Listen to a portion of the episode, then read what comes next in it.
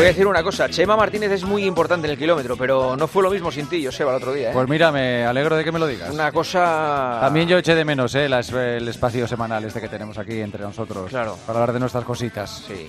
Señor. Ah, pensé que ibas, a echar- que ibas a decir que echaste de menos cuando no estuve yo la semana anterior, pero eso no. Eh, no, no, la verdad es que no. no, no, de eso no ni pero ni no, me acordado, imagino, no. me imagino un kilómetro 42 sin Chema Martínez, porque Oye, es que... Estoy un poco asustado con Chema. ¿eh? ¿Por qué? ¿Qué pasa? A sus 49 años ha dicho que ha vivido la experiencia más dura de su vida. Joder, tío. 49 años y con las burradas que ha hecho. Chema, Oh, Hola amigo, Juanma Joseba, buenas noches. pero de verdad, la más dura, la más dura de todas. Ostras, ha sido, ha sido tremendo. Yo también os he echado de menos. Imagínate, no, no sé por dónde empezar eh, desde el principio. O sea, nueve días sin dormir en una cama, durmiendo en el suelo. Al final no han sido 250 kilómetros porque tuvimos una alerta amarilla y no se pudo celebrar la, quinta etapa, que fue algo salvaje. Y os puedo asegurar que no lo he pasado tan mal en mi vida, cruzando ríos, eh, cruzando selvas con muchísimo barro. He visto todo tipo de animales. Eh, me he hecho un esguince, me he perdido, eh, me he caído 300.000 veces y te puedo asegurar que ha sido, como decía Joseba, eh, la competición más dura a la que me he enfrentado. Y ostras, cuando he terminado, menos mal que se han ido todos los males, ha pasado todo y, he empezado un poco a, disfrutar de, mi estancia, sobre todo cuando me he duchado y, y he pillado la cama por primera vez. que qué paliza, qué paliza. ¿Pero ha sido sobre todo por las condiciones climatológicas o por qué, Chema? Sí, normalmente aquí en, en- esta época en Costa Rica no hace tan mal tiempo, hace calor y bueno, el circuito era duro porque la Volcán Ultramaratón es una, una prueba que quiere ser eh, referencia a nivel de pues las pruebas más duras del mundo. Es una prueba que tiene 12.000 metros desde el nivel eh, positivo, lo que es una burrada, y, el recorrido transcurre por, por selvas, cruzando ríos, o sea que es todo el rato subir y bajar con, zonas técnicas. ¿Qué pasa? Que ha llovido desde el segundo día y no ha parado. No ha parado, la lluvia ha ido a más. Entonces, fíjate que la, tienes que cruzar ríos, llevas toda la comida, el saco de dormir lo llevas todo encima. Cuando llegas al campamento hay que dormir en el suelo, la tienda se moja.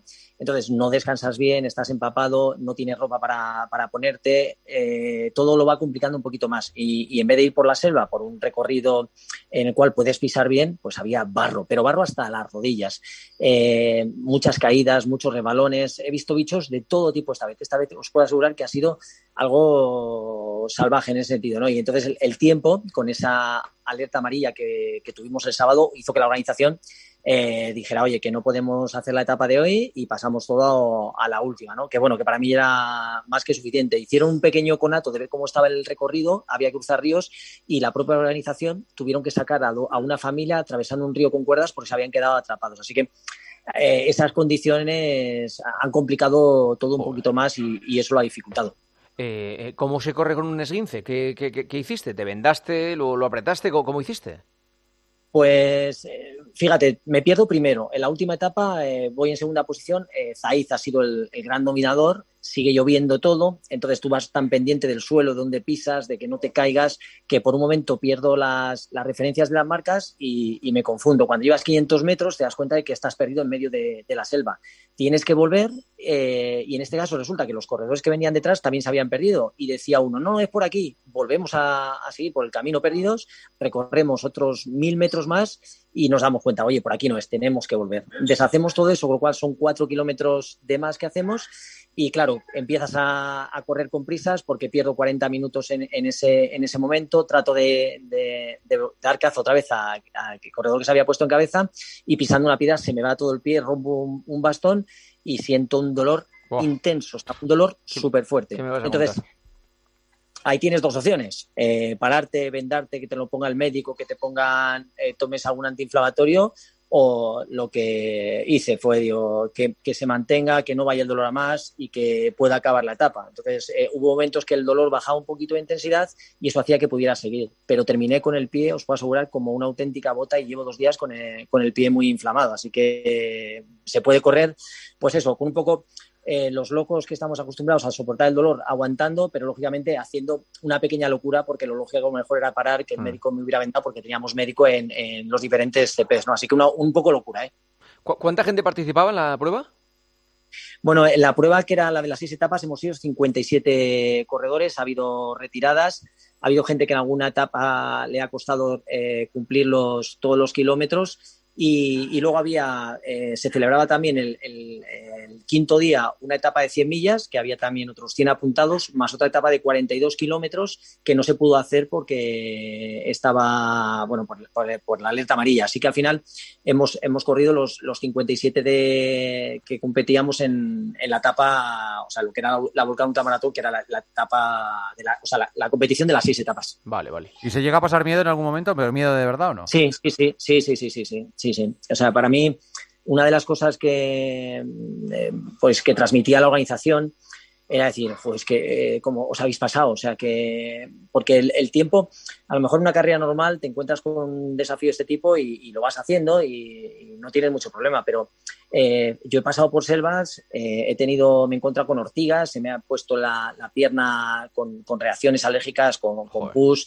eh, te resbalabas y, te podías tener la posibilidad de, darte con algún tronco. Eh, todo estaba con, por el tiempo eh, rayándolo casi, para mí, la peligrosidad de, no lo vas a poner, poner en peligro poner en peligro a los participantes de verdad o sea ponerles en peligro serio Sí, yo creo que sobre todo los que nos jugábamos eh, la cabeza, ¿no? Que arriesgas un poco más, que tratas de ir rápidos en sitios, a lo mejor pasas despacio y no pasa nada, pero lógicamente eh, yo sabéis que soy muy competitivo y, quizás en este tipo de competiciones, pues eso, arriesgas un poco más, tratas de a lo mejor, imagínate, saltar una piedra en, un río y te resbalas, te caes, te, puede, te puedes hacer daño. O sea, que tiene, para mí entrar yo lógicamente soy un patán y soy tengo muchas limitaciones y, sí que notaba la complejidad. Para una persona que vaya más despacio, ese, ese riesgo disminuye. Y yo se lo decía a la organización que lógicamente no, no veía, no había peligro. El día que, que, que, estuvo complicado, que fue el día de cuando los ríos estaban más desbordados, lógicamente la etapa no se llevó a cabo. Pero no sé si habéis seguido, habéis visto cuando he pasado los ríos, con qué fuerza iban y tenías que estar muy sujeto a las cuerdas porque incluso te podía llevar. O sea que, que son pruebas para estar bien preparado tanto físicamente como mentalmente para aguantar tantos días ¿no? de, competición. No me extraña que luego por el retiro corras tranquilamente como una... Levite, ¿eh? Claro, es que vas flotando, vas flotando en el retiro eh, o ahí en, el, eh, en las rozas, es que claro, vas, imagínate, en un balneario estás.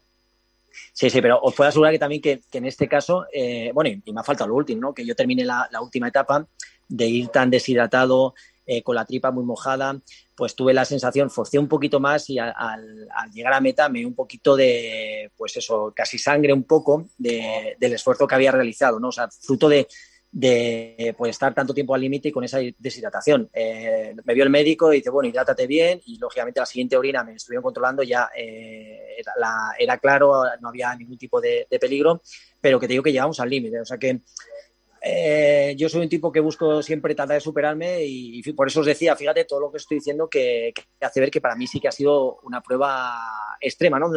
que posiblemente el, tiempo y la climatología lo haya complicado, pero sí que he tenido que dejarme la piel y, estoy muy magullado y por eso he terminado y casi me pongo con la trompeta llegar a meta como, como ya libre o, ya o ya y, vale. y, la pregunta clave, ¿volverás?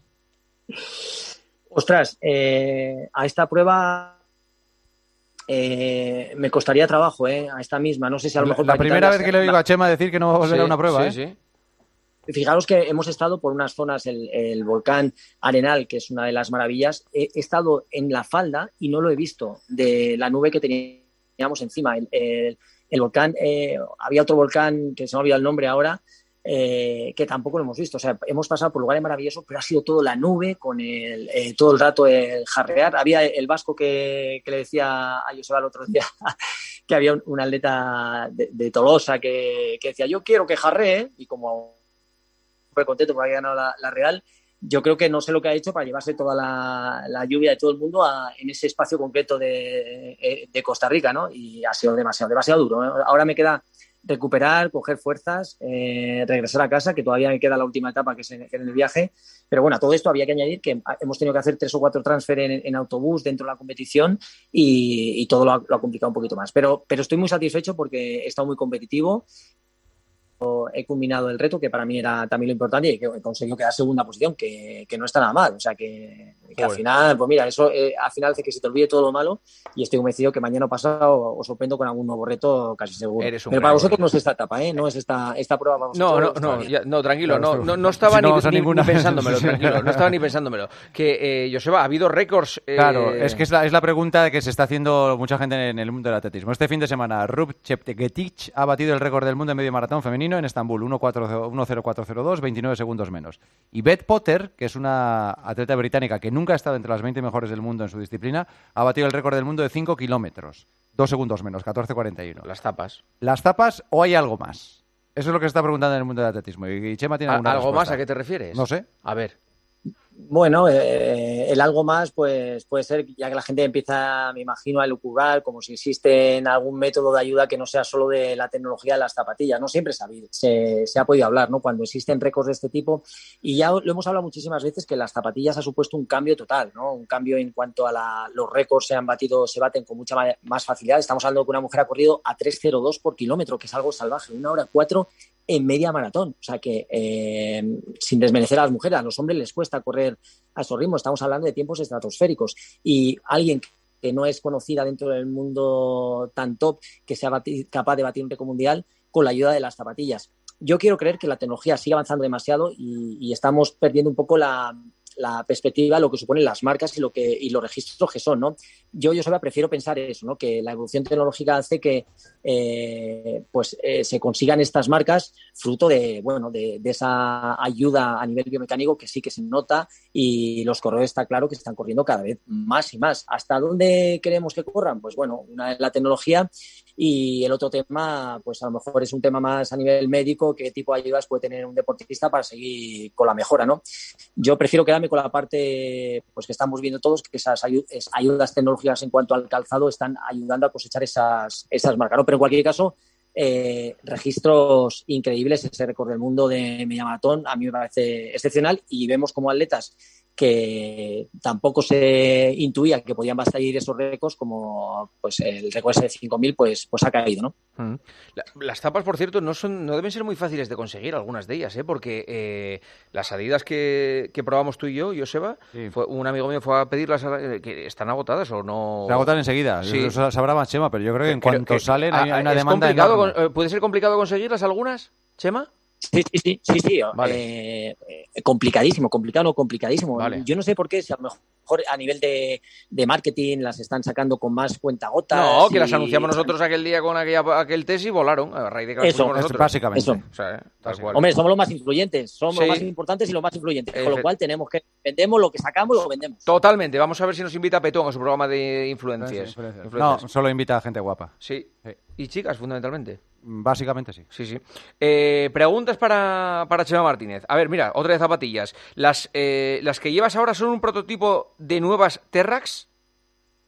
Terres, de nuevas Terres. bueno, es una zapatilla que he hecho con un, es una zapatilla que le he hecho unos ajustes y es un pequeño prototipo. Sí, podríamos decir que sí, es un pequeño prototipo hecho de forma casera por mí. Vale. ¿Y qué, pero qué has hecho las zapatillas? ¿Las has puesto para atrás? Nada, ponerle, ponerle, un poquito de, goma de suela, cortar una, una suela, unas zapatillas y, pegársela, pero ya está. De, dos zapatillas las he recortado y he puesto un refuerzo. O sea que, es una, un, refuerzo casero. Pareces el de, el de Bricomanía, más que Chema Martínez. Ya te digo. Eh, claro.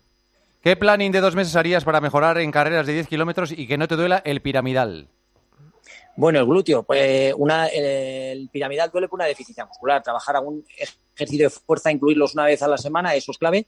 Y eh, en dos meses eh, incluiría sobre todo al principio trabajo de fuerza. Todo lo que son gradas, eh, cuestas, ayudará seguramente a potenciar los, los glúteos, incorporar alguna sesión, pues eso, de algún intervalo, alguna sesión rápida, ¿no? Para para seguir una como carga y otra sesión un poco de series en trabajo de umbrales. O sea que al final en dos meses eh, es difícil, habría que entrenar todo, pero si tiene, necesita mejorar esa zona de piramidal que tiene problemas, la primera parte, el primer mes incidiría en un trabajo de fuerza al menos una o dos veces por semana y haciendo especial hincapié en el trabajo de cuestas o gradas.